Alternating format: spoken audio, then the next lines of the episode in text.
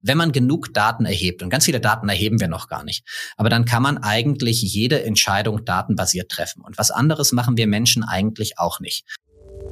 Willkommen bei eHealth Pioneers. Wir verschaffen digitalen Innovationen in der Gesundheitswirtschaft Gehör. Mit Andrea Buzzi. Viele Krankenhäuser stecken in der Krise. Das Geld ist knapp, die Auslastung geht durch die Decke und das Personal ist am Limit und zunehmend frustriert. Wie in vielen anderen Bereichen auch, setzen Kliniken in letzter Zeit zunehmend auf künstliche Intelligenz. Entsprechende Tools und Anwendungen scheinen die Lösung zu sein. Aber was kann KI tatsächlich für die Krankenhäuser tun? Was bedeutet ihr Einsatz für das Personal und auch für die Patienten? Wird durch KI auch die medizinische Behandlung besser? Ich spreche heute mit Dr. Med Lukas Aschenberg darüber, wie KI den Klinikalltag nachhaltig verändern wird. Er ist Gründer und Geschäftsführer von Tiplu, einem Unternehmen, das die Prozesse in Krankenhäusern mithilfe von künstlicher Intelligenz und Machine Learning optimieren möchte. Das Softwareunternehmen hat zum Beispiel eine Software entwickelt, die Krankenhausabrechnung checkt. Als Orthopäde und Unfallchirurg weiß er genau, was das Klinikpersonal wirklich tagtäglich beschäftigt. Heute leitet er ein Team aus Ärzten und medizinischen Codierfachkräften, die offensichtlich eine Vorliebe für schöne Produktnamen haben. Denn Lukas wird uns von Momo und Maya erzählen. Zwei Produkten, die Medizincontrolling, medizinische Entscheidungen und Prozesse automatisieren. Ganz herzlich willkommen, Dr. Med Lukas Aschenberg. Vielen Dank. Lukas, ich werde immer gefragt, wie ich als Krankenschwester zur PR-Beraterin für Tech-Unternehmen geworden bin. Das geht dir doch bestimmt auch so. Ja, die Frage kriege ich immer wieder. Und die erste passende Antwort ist, weil die äh, Arbeitszeiten einfach deutlich angenehmer sind. Sehr gut, das merke ich mir. die andere Antwort wäre natürlich, weil man immer so einen großen Beitrag leistet zu Unternehmen. Man wird ja immer gleich als Sozial- und als Erste-Hilfe-Beauftragter auch eingeordnet. Spaß beiseite. Wir wollen ja heute über KI sprechen, über das wunderbare Unternehmen, das du mitgegründet hast, Tiplu. Wer Tiplu noch nicht kennt, Hamburger Unternehmen, gibst du uns ein paar Zahlen und Eckdaten. Mhm. Also wir waren drei Gründer, haben uns 2016 gegründet.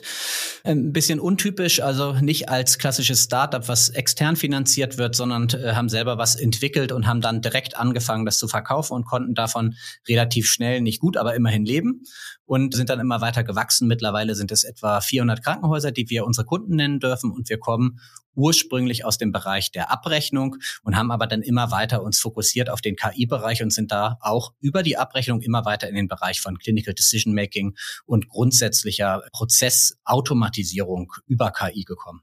Mhm. Und habt ihr auch schon ordentlich für Aufmerksamkeit gesorgt, zahlreiche Preise eingeheimst und seid natürlich auch in einem Wachstumsumfeld unterwegs, wo ich ja schon in der Anmoderation gesagt habe, KI ist natürlich ein Thema, was überall jetzt Anwendungen findet und die Krankenhäuser brauchen auch technische Hilfe hier und da durch KI vielleicht. Euer Kernprodukt ist eine Software namens Momo, die Krankenhausabrechnung checkt und Codierfachkräfte unterstützt. Ich muss ja ehrlich gesagt gestehen, dass ich mir erstmal durchlesen musste, was eine Codierfachkraft genau macht. Soll ich dir mal die Stellenbeschreibung vorlesen oder willst du das kurz in deinen eigenen Worten erklären? Weil ich glaube, das können wir hier noch mal einmal sagen. Erkläre ich sehr gerne. Also grundsätzlich ist es ja so, dass alle Arten von Behandlungen, die im Krankenhaus, hier im stationären äh, Bereich gemacht werden, müssen ja irgendwie von den Kassen bezahlt werden. Und dafür gibt es bestimmte Ziffern. Da gibt es Ziffern für Diagnosen und da gibt es Ziffern für Prozeduren, also das, was dort gemacht wurde. Und daraus ergibt sich dann letztlich, man nennt es DRG, aber dahinter steht eine Zahl. Und diese DRG wird übermittelt an die Kasse und dann weiß die Kasse, welche Zahl sie bezahlen muss. Aber das Wichtige ist, dass vorher diese Ziffern ermittelt werden. Und das machen die Codierfachkräfte. Mhm. Ich habe im ersten Moment gedacht, das ist so jemand, der mit so einer Lochkarte so äh, irgendwelche Codes eingibt. Also es war wirklich interessant im Vorwege dieser Moderation nochmal sich damit zu beschäftigen. Wenn wir jetzt über KI in diesem Bereich sprechen, wie sah denn der Codierprozess bisher ohne KI-Unterstützung aus? Also bisher, und man muss auch sagen, in äh, durchaus auch noch einigen Häusern läuft das auch immer noch so, es werden Akten zu Patienten generiert. Also der Behandlungsverlauf wird dokumentiert, zunehmend digital, aber in den wenigsten Häusern komplett digital. Und letztlich sind es Menschen, die diese Akten durchgehen, entweder am Rechner oder tatsächlich physisch und dann eben diese Ziffern draus generieren. Und das, was jetzt diese Abrechnungssoftware, die wir da entwickelt haben, macht, die kann erstmal die Texte selber lesen und sagen, hier steht aber etwas, was ihr gemacht habt und was ihr abmachen dürft. Und das hast du möglicherweise vergessen, auf deine Rechnung mit draufzuschreiben. Aber es hat auch so gewisse Regeln, Regeln, wo es mit klassischen Wenn-Dann-Fragen eigentlich gucken kann, wenn ihr das behandelt habt, dann habt ihr immer auch das mitbehandelt. Das muss auch mit dazu. Es gibt auch klassische Codierregeln, wo man sagt, wenn ihr das codiert, dann müsst ihr auch das mitcodieren. Und das sind Logiken, die drin sind. Und so haben wir angefangen. Das hat erstmal noch gar nichts mit KI zu tun. Der KI-Teil kam erst später. Und was macht genau die KI? Die macht dann so eine Auswertung der Texte nochmal und checkt nochmal gegen, ob die Kausalität stimmt, ob nichts vergessen wurde oder was ist da noch die Intelligenz, die da draufgelegt wird? Genau, die KI hat dann bestimmte Fragestellungen gelöst. Es gibt einzelne Dinge, die kann man gut über, sagen wir mal, satzbasierte Semantik-Engines lösen. Aber immer wenn es ein bisschen komplexer wird, und für uns war ganz konkret das Thema OP-Berichte, wo wir uns das erste Mal mit KI befasst haben. Jeder Operateur, der einen Operationsbericht diktiert in der Regel oder auch selber schreibt, hat irgendwie so ein bisschen seinen eigenen Stil. Ah, das ist so wie in der Radiologie die Befunde, ne? Das ist genau. äh, ja auch lange nicht standardisiert gewesen und es war dann immer so ein bisschen Prosa auch von den einzelnen Chefradiologen drauf. Genau, und es ist auch so, also wenn man sich zum Beispiel den OP-Bericht für eine Knieendoprothesenimplantation anschaut, da gibt es OP-Berichte, da taucht das Wort Knie nicht ein einziges Mal auf, auch das Wort Endoprothese nicht. Das muss auch nicht unbedingt sein, die sind dann nicht schlechter oder besser, sondern die sind eben einfach anders. Und solche wirklich unterschiedlichen Formulierungen gut erfassen zu können. Das kann man eben am besten machen, indem man sich all diese unterschiedlichen OP-Berichte schnappt. Wie? Das ist nochmal eine eigene Herausforderung, auch gerade was den Datenschutz angeht. Aber dass man die sich alle schnappt, in eine Maschine reinwirft und die Maschine lernt daraus. Und da war dann der erste Ansatz. Und das haben wir mit OP-Berichten angefangen, aber dann auch auf viele weitere Felder dann erweitert. Mhm. Dafür braucht ihr ja ganz viel Daten. Ne? Die KI muss ja gefüttert werden. Ich habe jetzt gelesen, ihr arbeitet schon mit 25 Helios-Kliniken zusammen. Richtig. Wie bewerten denn die hm. Mitarbeiter und Mitarbeiterinnen die Umstellung auf Momo? Ja, da gibt's ganz viel Feedback. Also es ist grundsätzlich so, dass natürlich, wenn man denen erstmal beibringt, wie man mit der Software arbeitet, kriegt man ja schon das erste Feedback.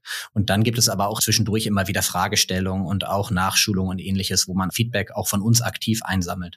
Und grundsätzlich, das muss man sagen, ist das Feedback natürlich unterschiedlich. Es gibt Leute, die sagen, ich kann das viel besser als eine Maschine. Das stimmt bestimmt auch in einzelnen Fällen. Und ich brauche da keine Maschine, die macht mich nur langsamer.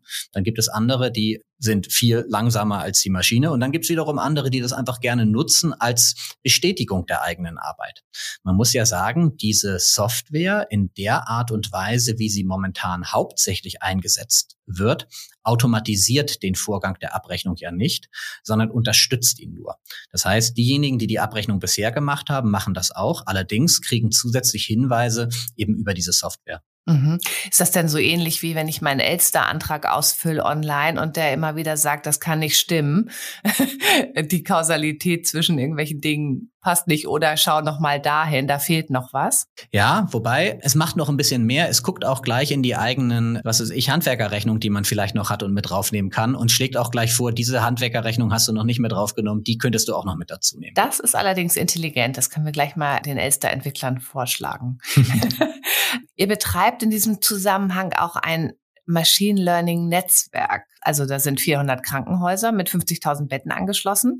Also wenn ich mich nicht alles täuscht, ist das jedes zehnte Krankenhausbett in Deutschland. Soll das die KI auch füttern? Also versucht ihr an ganz viele Daten zu kommen? Genau, aber das muss man so ein bisschen auseinandernehmen, das Thema. Also erstmal ist es so, wir können überhaupt nur trainieren auf Daten für diese KI-Anwendung, solange die Daten in den Krankenhäusern liegen. Es gibt keine Möglichkeit, diese Daten aus den Krankenhäusern runterzuziehen. Das geht datenschutztechnisch gar nicht. Das bedeutet, dieses Netzwerk funktioniert nur so, dass immer innerhalb eines Krankenhauses trainiert wird und dann das antrainierte Modell, das antrainierte Netz, was man dort jetzt zum Beispiel auf einen OP-Bericht losgelassen hat, wird dann genommen. Das kann man sich so vorstellen. Ich habe jetzt in diesem Krankenhaus, in diesem Netz gelernt, wie die zum Beispiel die Formulierung für ein Hüftendoprothesen, OP-Bericht haben. Und dann wird dieses antrainierte Netz genommen. Das ist dann wirklich nur das Netz, also das, was gelernt wurde, nicht die Daten, die dahinter stecken. Und dann wandert dieses Netz weiter zum nächsten Krankenhaus. Und da bildet es die Grundlage zum Weitertrainieren, aber dann dort vor Ort auf deren OP berichten und lernt jetzt weiter. Das kann man sich so vorstellen wie ein Arzt, der in einem Krankenhaus arbeitet und dann ins nächste Krankenhaus geht und natürlich seine Erfahrungen mitnimmt und da weiter lernt. Und dieses Netz hüpft dann von Krankenhaus zu Krankenhaus und am Ende hat es eben fertig trainiert, dieses Modell, und hat all diese OP-Berichte einmal gesehen. Das nennt man einen föderierten Lernansatz. Okay, ja, spannend. Wie viel Zeit und Geld wird dann tatsächlich gespart? Also ich habe ja in meiner Anmoderation eigentlich auf die Probleme schon hingewiesen, die sind ja auch bekannt. Habt ihr da Erfahrungswerte? Genau, also ist so, was das Geld angeht, ist das von Haus zu Haus natürlich unterschiedlich. Das hängt davon ab, wie gut die Leute, die dort vorher gearbeitet haben, vorher waren. Wenn man da super Leute hatte, die sich viel Zeit nehmen, dann kann natürlich auch eine Maschine im Nachhinein nicht mehr viel finden.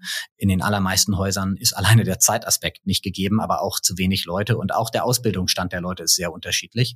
Insofern ist es so, dass man das relativ schlecht quantifizieren kann. Wie viel es ist, es ist aber immer so, das ist natürlich dann aus Sicht desjenigen, der es verkauft und dadurch haben wir es eben auch letztlich ganz gut verkaufen können und sind ganz gut gewachsen, dass das, was so eine Software kostet, immer deutlich weniger ist als das, was die Häuser dadurch an Mehrerlösen generieren können. Ist so ein Software-as-a-Service-Produkt, gehe ich mal von aus, und man bezahlt dann pro Volumen oder? Genau, das wird immer berechnet danach, wie groß die Häuser sind und dann ist das eine jährliche Lizenz. Wer mag denn Momo lieber, die Krankenhäuser oder die Kostenträger?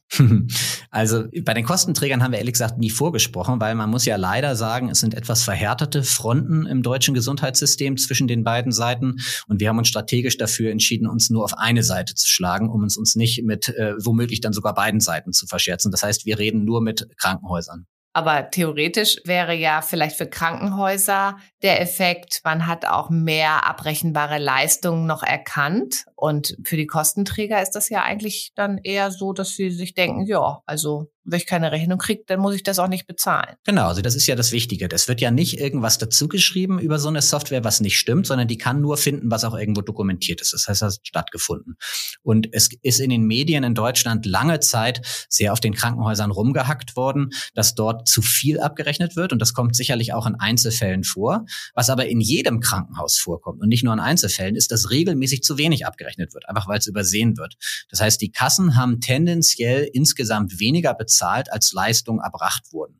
Und da ist es jetzt so, dass sie natürlich jetzt, sagen wir mal, leistungsgerecht bezahlen müssen, was insgesamt aber dann mehr ist. Ich würde sagen, die Kassen würden wahrscheinlich eher lieber weniger bezahlen. Deswegen kann man, glaube ich, sagen, dass sie sich eher freuen würden, wenn es so ein Produkt nicht gäbe. Ich frage mich ja sowieso, wenn man mal bedenkt, dass Krankenhäuser von öffentlichen Trägern ja geführt werden und Krankenkassen auch durch unsere Beiträge gespeist werden, also jedenfalls die GKVs wo ja die meisten Leute versichert sind, dann muss doch eigentlich dieses Gesamtsystem ein Interesse an einer korrekten Abrechnung haben. Ich glaube ja, eigentlich ist der Ansatz richtig. Wir haben uns überlegt, was wäre denn, wenn man bestimmte Fälle identifiziert und sagt, diese Fälle sind über eine Software vollständig automatisch abrechenbar. Das ist technisch möglich. Und zwar auch mit nachweislich einem ganz, ganz geringen Fehlerquotient. Das sind dann natürlich die einfachen Fälle.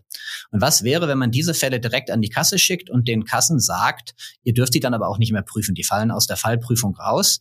Und äh, wenn man immer besser die Technik verbessert, werden es immer mehr Fälle und irgendwann kommen wir aus der Fallprüfung ganz raus, weil irgendwann in der Zukunft sind alle Fälle eben so eindeutig über die Maschine automatisiert erkennbar, dass man eigentlich gar nicht mehr diese ganze Fallprüfungsmaschinerie bräuchte, die dahinter liegt. Und damit sind wir auch an die Kassen auch mal rangetreten, einfach nur mit der Idee. Also da haben wir, gab es keine tieferen Gespräche und da sind wir aber ganz schnell abgeblockt worden. Da haben die Kassen kein Interesse dran. Gut, gehen wir mal von aus, dass das einfach nur erstmal die Anfangsschwierigkeiten sind. Inzwischen hat Momo ein Schwesterprodukt bekommen, Maya. Das steht für Medical Artificial Intelligence Assistant. Das ist ja jetzt wirklich schon eine Extension eurer Technologie, wo ihr gesagt habt, Mensch, wofür kann ich KI eigentlich noch im Krankenhaus einsetzen? Welche Funktionen bietet Maya? Mhm. Also es war tatsächlich genau so, dass wir gesagt haben, in der Abrechnung haben wir gemerkt, mit KI kann man ganz viel machen und haben uns dann entschieden, dass man diese Logiken auch für einen anderen Zweck nutzen kann. Ne? Nicht für die Abrechnung, sondern für Diagnostik und Therapie. Und in Maya werden jetzt auch dieses Machine Learning Netz genutzt, nur dass wir uns dort beispielsweise nicht die OP-Berichte angucken, sondern dass wir uns aus diesem Netz rauspicken, alle Patienten beispielsweise, die eine Sepsis hatten, also eine Blutvergiftung. Und dann wird geschaut, weil die Daten, die von diesen Patienten in diesem Machine Learning Netz vorliegen, kann man sich vorstellen wie auf so einem Zeitstrahl. Und wir können auf diesem Zeitstrahl identifizieren, zu welchem Zeitpunkt der Patient zum ersten Mal septisch geworden ist. Und das, was das Netz jetzt macht, ist, schaut sich zum Beispiel die 48 Stunden vor diesem Ereignis an und probiert jetzt dort Muster zu erkennen. So ähnlich wie bei dem Operateur, der in bestimmten Mustern seine OP-Berichte schreibt, gibt es natürlich auch in den Laborwerten, in den Symptomen, die der Patient oder die Patientin äußert, in den Vitalparametern bestimmte Auffälligkeiten. Und das, was dort gelernt wird, kann man dann in Maya prospektiv auf Patienten anwenden, bei denen die Sepsis noch nicht eingetreten ist. Aber wenn wir jetzt ein solches Muster wiedererkennen, kann man mit einer gewissen Wahrscheinlichkeit vorhersagen, dass dieses Ereignis dort auch eintreten werden wird. Und dann natürlich idealerweise auch Vorkehrungen treffen, die dann vielleicht auch zu mehr Überlebenden führen, weil Sepsis ist ja auch eine sehr gefährliche Entwicklung. Und vor allem kommt es darauf an, das rechtzeitig zu erkennen. Also da gibt es ganz viele verschiedene Dinge, wo man mit relativ einfachen Mitteln gegen angehen kann. Äh, ganz viele, ich komme nur aus der Unfallchirurgie, ganz viele Patienten werden gerade von Unfallchirurgen mit einfach nur den falschen Medikamenten in ein akutes Nierenversagen geschossen, äh, einfach weil man nicht drauf geachtet hat und man hätte nur ein anderes Medikament nehmen müssen. Und davon gibt es ganz viele Beispiele. Und wenn man rechtzeitig darauf hingewiesen wird, also bin ich der festen Überzeugung, kann man da ganz, ganz viel an der Behandlungsqualität verbessern. Mhm. Es gibt ja auch schon Pilotprojekte, unter anderem mit dem Universitätsklinikum Schleswig-Holstein. Habt ihr das dort auch genau so eingesetzt? Also gibt es da vielleicht auch schon Erfahrungswerte? Kannst du uns mal das Projekt beschreiben? Also man muss sagen, erstmal dadurch, dass Maya anders als die Abrechnungssoftware für Diagnostik und Therapie eingesetzt wird, ist Maya ein Medizinprodukt.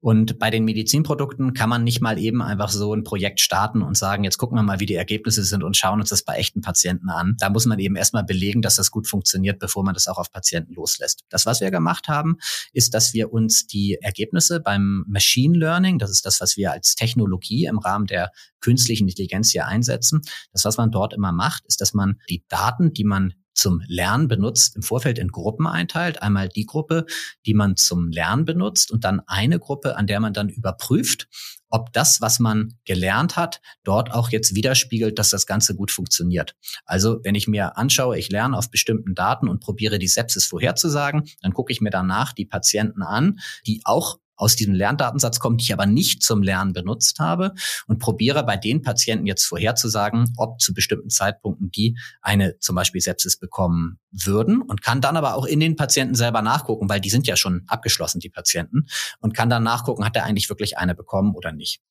Und das kann man in Zahlen fassen. Da gibt es immer so Werte, Präzision und Trefferquote. Also man redet immer, zum Beispiel, wenn man über die Präzision redet, redet man davon, wie hoch ist die Wahrscheinlichkeit, wenn ich einen Patienten identifiziere, dass er eine Sepsis bekommt, wie viele davon bekommen es auch tatsächlich. Und da sind wir so in der Größenordnung, je nachdem, wie man es einstellt, von etwa 80 Prozent. Das Wichtige dabei ist aber, je höher man diese Präzision einstellt, desto niedriger wird die Trefferquote. Das heißt, je genauer ich es vorhersage, desto weniger treffe ich auch. Und deswegen kann man an diesen Zahlen auch drehen. Ich kann auch sagen, ich will einfach mehr erkennen, aber dann geht meine Präzision runter. Logisch. Also da sind wir dann wieder auch bei dem Präventionsgedanken. Lieber vorher schon mal eine Gefahr vielleicht wittern, die dann nicht eintritt, aber ein besonderes Augenmerk dann vielleicht auch auf den Patienten haben können. Ne? Genau. Mhm. Was sagen denn die Ärzte dazu? Wir haben ganz viel positives Feedback gekriegt. Da muss man natürlich auch sagen, die Leute, mit denen wir reden, ist natürlich auch eine gewisse Selektion, weil die Leute auch häufig auf uns zukommen und mit zu sprechen. Das zeigt ja schon, dass sie ein gewisses Interesse dran haben.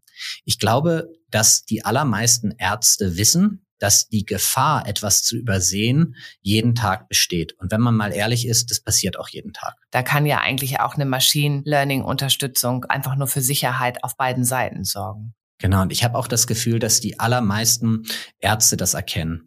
Wir lehnen uns natürlich so ein bisschen aus dem Fenster und wenn wir sagen revolutionieren, es gibt auch andere Veranstaltungen, da haben wir schon gesagt, da wollen wir den Arztberuf abschaffen. Das ist natürlich so ein kleines bisschen übertrieben, aber letztlich ist es so, wenn man genug Daten erhebt und ganz viele Daten erheben wir noch gar nicht, aber dann kann man eigentlich jede Entscheidung datenbasiert treffen und was anderes machen wir Menschen eigentlich auch nicht. Auch wenn man sagt, ja, aber da gehören doch auch Emotionen dazu. Letztlich sind das auch Daten. Wenn wir als Arzt oder Ärztin vor einem Patienten stehen und sehen sie traurig aus oder wie auch immer. Das sind Daten, die wir verarbeiten. Die Daten können wir noch gar nicht mit Machine Learning Modellen oder mit überhaupt irgendwelchen anderen Datenmodellen erheben und verarbeiten. Aber wenn wir es könnten, könnte man all diese Daten auch so verarbeiten, dass man mit Machine Learning Modellen vielleicht nicht in zehn, vielleicht erst in 100 Jahren, wer weiß es schon, aber dass man dort überall bei all diesen äh, Bereichen KI einsetzen könnte und letztlich eigentlich alle Bereiche abdecken kann. Okay. Wir haben ja auch über Versorgungseffizienzen gesprochen in der Anmoderation. Ich habe gelesen, dass ihr auch mit euren Machine Learning Ansätzen Bedarf an Betten und ja, also wie viel muss das Gesundheitssystem zum Beispiel vorhalten, wenn es vielleicht auch eine große Grippewelle wiederkommt oder wenn wir eine Pandemie hoffentlich nie wieder haben, aber haben sollten. Das wird auch durch Maya abgedeckt. Das ist ein eigenes Projekt, das heißt PERS, das ist ein Drittmittelprojekt und da gibt es ein ganzes Konsortium, da sind verschiedene Firmen dran beteiligt und das Ziel dabei ist, dass man zum Beispiel Epidemien oder auch Pandemien frühzeitig erkennt. Also ein Frühwarnsystem soll dort aufgebaut werden. Das kann man sich so vorstellen, dass man auch da wieder das Machine Learning Netzwerk für nutzen kann. Das ist jetzt ein bisschen anders. Da werden jetzt, wird jetzt auf die Daten live zugegriffen. Also live stimmt nicht ganz. Einmal am Tag ist das Ziel. Und die Rolle, die Tiplo dabei spielt, ist, dass Tiplo die Möglichkeit hat, rein technisch diese Daten bereitzustellen. Letztlich soll daraus eine Plattform entstehen, die unter anderem der Politik die Möglichkeit gibt, frühzeitig Entscheidungen treffen zu können. Mhm. Aber ist es nicht dann auch eine, sage ich mal, Ressourcenmanagement-Technologie? Also ich kann mir ja auch vorstellen, dass man dann tatsächlich in, ähm, in der Gesundheitsversorgung, in Kliniken die Anzahl der Betten dann auch mal reduziert und dann auch nachhaltiger wirtschaften kann. Oder ist dafür unser Krankenhaussystem einfach nicht flexibel genug? Doch ich glaube schon, dass das geht. Ich muss gestehen, die Entscheidungen, die dann aus diesem System abgeleitet werden, da sind wir gar nicht wirklich involviert. Es gibt ja immer so diese schönen Ideen, wenn der Wetterbericht vorhersagt, dass es bald friert, dann brauchen wir mehr Leute in der Notaufnahme, weil alle hinfallen, sich die Beine brechen. Das ist technisch natürlich möglich, aber das ist in diesem Projekt zum Beispiel sind Daten wie Wetterberichtsdaten und sowas nicht drin. Da geht es wirklich rein um die Daten, die im Rahmen der elektronischen Patientenakte erhoben werden, also rein um Vitalparameter und Laborparameter und ähnliches. Mhm. Einmal müssen wir das Thema Datenschutz noch touchieren. Ihr habt ja jetzt auch mit sehr vielen Daten zu tun. Du hast auch gesagt, dass ja die Daten auch sicherlich ähm, anonymisiert und ordentlich gesammelt werden, um sie dann der KI zuzuführen. Wie denkst du persönlich über dieses Dilemma des Datenschutzes im Gegensatz dann dazu, wie wir medizinischen Fortschritt zum Beispiel über datenbasierte Entscheidungen und so weiter vorantreiben können? Ich glaube, das Potenzial in Machine Learning Modellen, die man auf diesen Daten trainieren kann, ist so groß, dass es wirklich ein Problem wäre, wahrscheinlich sogar auch schon auf ethischer Ebene, wenn man es pauschal verbieten würde, dass es oder pauschal Hürden schaffen würde, dass es nicht ginge, dieses Potenzial zu nutzen. Die Hürden sind da, aber es ist auch jetzt schon nicht unmöglich. Also das, was wir gemacht haben, wir haben ein klares Ziel definiert und haben gesagt, wir wollen gerne diesen föderierten Lernansatz, wir wollen gerne auf diesen Daten trainieren und haben uns dann mit äh, verschiedenen Datenschutzkanzleien zusammengesetzt und haben ein Konzept in Form einer Datenschutzfolgeabschätzung erarbeitet. Und da haben eben verschiedene Seiten drüber geguckt und letztlich muss auch jedes Haus und die Datenschützer, die daran teilnehmen, drüber gucken. Und letztlich hat man und kann man auch jetzt schon Wege finden, wie man damit umgeht. Aber das ist äh, extrem aufwendig. Das muss man schon sagen. Mhm. Künstliche Intelligenz ist ja ein sehr mächtiges Tool. In den letzten Jahren gab es auch immer sehr große Ängste, also insbesondere was das Ersetzen von Berufen angeht. Ist das tatsächlich auch ein Thema, mit dem ihr euch beschäftigen müsst? Also mit diesen Ängsten umzugehen? Also zum Beispiel die Codierfachkräfte oder vielleicht auch Ärzte? Also wir reden ja über Digitalisierung. Das ist ja ein Teil von Digitalisierung. Und zumindest bei uns ist die Definition oder das Endziel jeder Digitalisierung Automatisierung. Und wenn ich digitalisieren will und gleichzeitig aber sage, ich möchte für die gleiche Arbeit gleich viele Leute oder mehr Leute haben, die diese Arbeit ausüben, dann würde ich sagen, ist das Ziel von Digitalisierung verfehlt. Das ist zwar hart, aber ich glaube, das ist die Realität. Und es ist aber so, dass wir gerade in unserem Gesundheitswesen an ganz, ganz vielen Stellen Leute brauchen und wo wir auch noch nicht nah dran sind, dass man dort mit Maschinen oder mit irgendwelchen KI-Modellen arbeiten könnte. Und ich glaube, man muss mhm. umschiften. Ja, Also sehe ich genauso. Ich glaube, dass es eher die Lücke schließen kann, die wir sowieso haben. Wie wird denn das Krankenhaus von morgen aussehen? Wird das maßgeblich von einer KI betrieben? Ich glaube, ob das jetzt schon morgen ist oder erst übermorgen, das müssen wir noch mal sehen. Aber ich glaube, der Weg muss hingehen in eine Datenerhebung von Prozessschritten. Ich kann da gleich auch ein Beispiel für sagen. Und dann auf dieser Basis KI-Entscheidung für folgende Prozesse zu treffen. Also, wenn ich einen Patienten habe, der ins Krankenhaus kommt und der hat bestimmte Symptome, gibt es dort Menschen, die nehmen diese Symptome auf und sagen, den schicke ich zum Kardiologen oder den schicke ich meinetwegen zum Chirurgen. Und wenn er dann dort war, dann guckt er auch nochmal und dann sagt er, den schicke ich zum Röntgen oder dem nehme ich Blut ab und wenn ich ihm Blut abnehme, nehme ich Kreatinin und Hämoglobin und XY noch mit ab. Das sind Sachen, die wiederholen sich jeden Tag x Male. Diese Daten müssen so mitgeschnitten werden, dass klar ist, welche Prozessoption habe ich. Was kann überhaupt mit einem Patienten passieren, der kommt? Ich gehe wieder nach Hause oder ich schicke ihn nach da oder nach da oder eben nach da. Und wenn ich das mitschneide und dann KI-Modelle dahinter lege, die eben gucken, bei diesem Patienten würde ich jetzt zu 99,9 Prozent sagen, der muss zu den Kardiologen dann ist das erstmal ein erster Vorschlag. Aktuell ist es sowieso so, dass da noch ein Mensch das noch bestätigen muss. Aber so haben wir zumindest erstmal eine Möglichkeit, dass man es sogar irgendwann auch automatisieren kann. Und wenn er da bei den Kardiologen ist, kann ich auch dort Symptome angeben. Gibt es auch heute schon Tools für, die das auch gar nicht schlecht machen. Und dann kann ich aber noch weitergehen und kann eben gucken, was ist die beste Behandlung. Ich habe jetzt irgendwann die Symptome zusammengetragen, ich habe meinetwegen Laborwerte abgenommen und der Prozess, die KI dahinter hat mir auch gesagt, was wahrscheinlich die sinnvollsten Laborwerte sind, die ich jetzt abnehmen sollte. Und dann habe ich irgendwann eine Diagnose. Und jetzt kann ich datengetrieben auch sagen, was der nächstbeste Schritt ist. Mache ich bei dem Patienten jetzt noch ein CT oder hat das eh keine Konsequenz? Das habe ich aus den Daten gelernt. Und ich ihn direkt in den OP. Und ich glaube, wenn wir anfangen, diese Daten zu erheben und diese Prozessschritte mitberechnen, dann können wir auch echte Veränderungen in der Behandlungsqualität erreichen.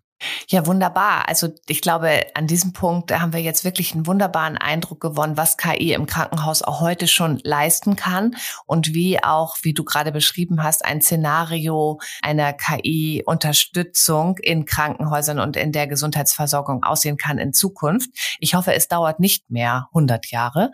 Ich schätze tatsächlich, dass wenn wir die Interoperabilität auch noch weiter vorantreiben, dass das vielleicht auch in den nächsten fünf bis zehn Jahren schon in vielleicht den großen Universitätskliniken gang und gäbe ist. Und ich nehme auch noch mit, dass die Menschen, die in der Leistungserbringung, also Ärzte, Kodierfachkräfte, wer auch immer, tatsächlich auch KI unterstützen und wollen, weil es ihre Arbeit entweder bestätigt, erleichtert oder verbessert und dass wir, wenn wir Digitalisierung denken, an Automatisierung denken und damit tatsächlich auch Versorgungslücken schließen können, die in Zukunft auf jeden Fall auf uns zukommen. Ganz herzlichen Dank, Dr. Lukas Aschenberg, für diese Einführung KI im Krankenhaus. Ebenfalls vielen Dank. Übrigens, dieser Podcast ist eine Produktion von The Medical Network. Wir verschaffen digitalen Innovationen in der Gesundheitswirtschaft Gehör.